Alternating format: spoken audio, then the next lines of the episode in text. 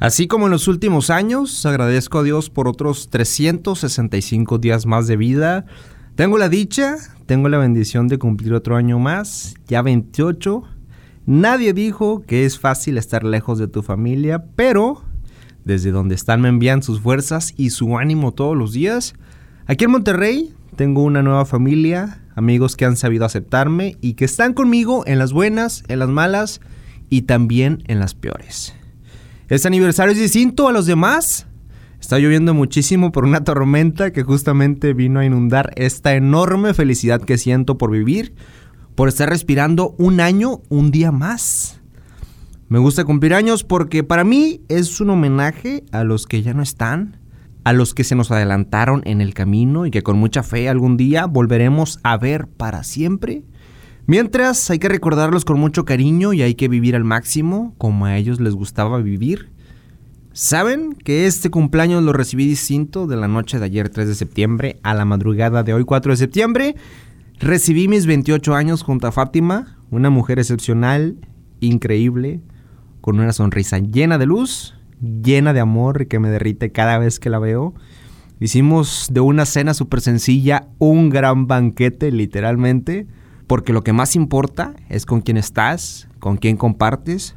Ahí también estuvieron otras dos muy buenas personas acompañando la velada y llego a esa edad con muchísimas más metas, objetivos, sueños e ilusiones. Creo firmemente en que debo trabajar en cada una de las áreas de oportunidad de las que flaqueo y lo trato de mejorar día con día, porque si no soy yo, ¿quién? Y si no es ahora, pues ¿cuándo?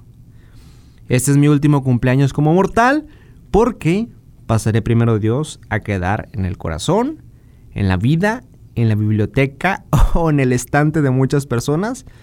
Sí, es que a principios del próximo año voy a estar publicando mi libro si Dios me presta vida. Y la neta, ¿saben? Pues ya me vi. Ya sé con quién y con quiénes quiero disfrutar esa etapa, esa nueva faceta de mi vida. Un escritor ya en forma, pues ahí, ¿verdad? Humildemente.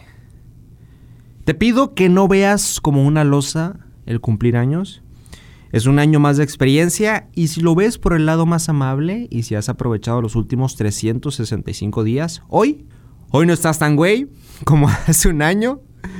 Hoy deberías sentirte más fuerte, menos débil, pero más humano, más compasivo y si no, es hora de que trabajes en ello. En mi cumpleaños lo que más deseo es que tus sueños, tus metas, tus anhelos, tus objetivos en la vida sean cumplidos, pero necesitas trabajar en ellos. Si es así, con fe todo estará bien, siempre y cuando te agarre enfocado trabajando en ello. Feliz cumpleaños a mí. Ánimo. Uh.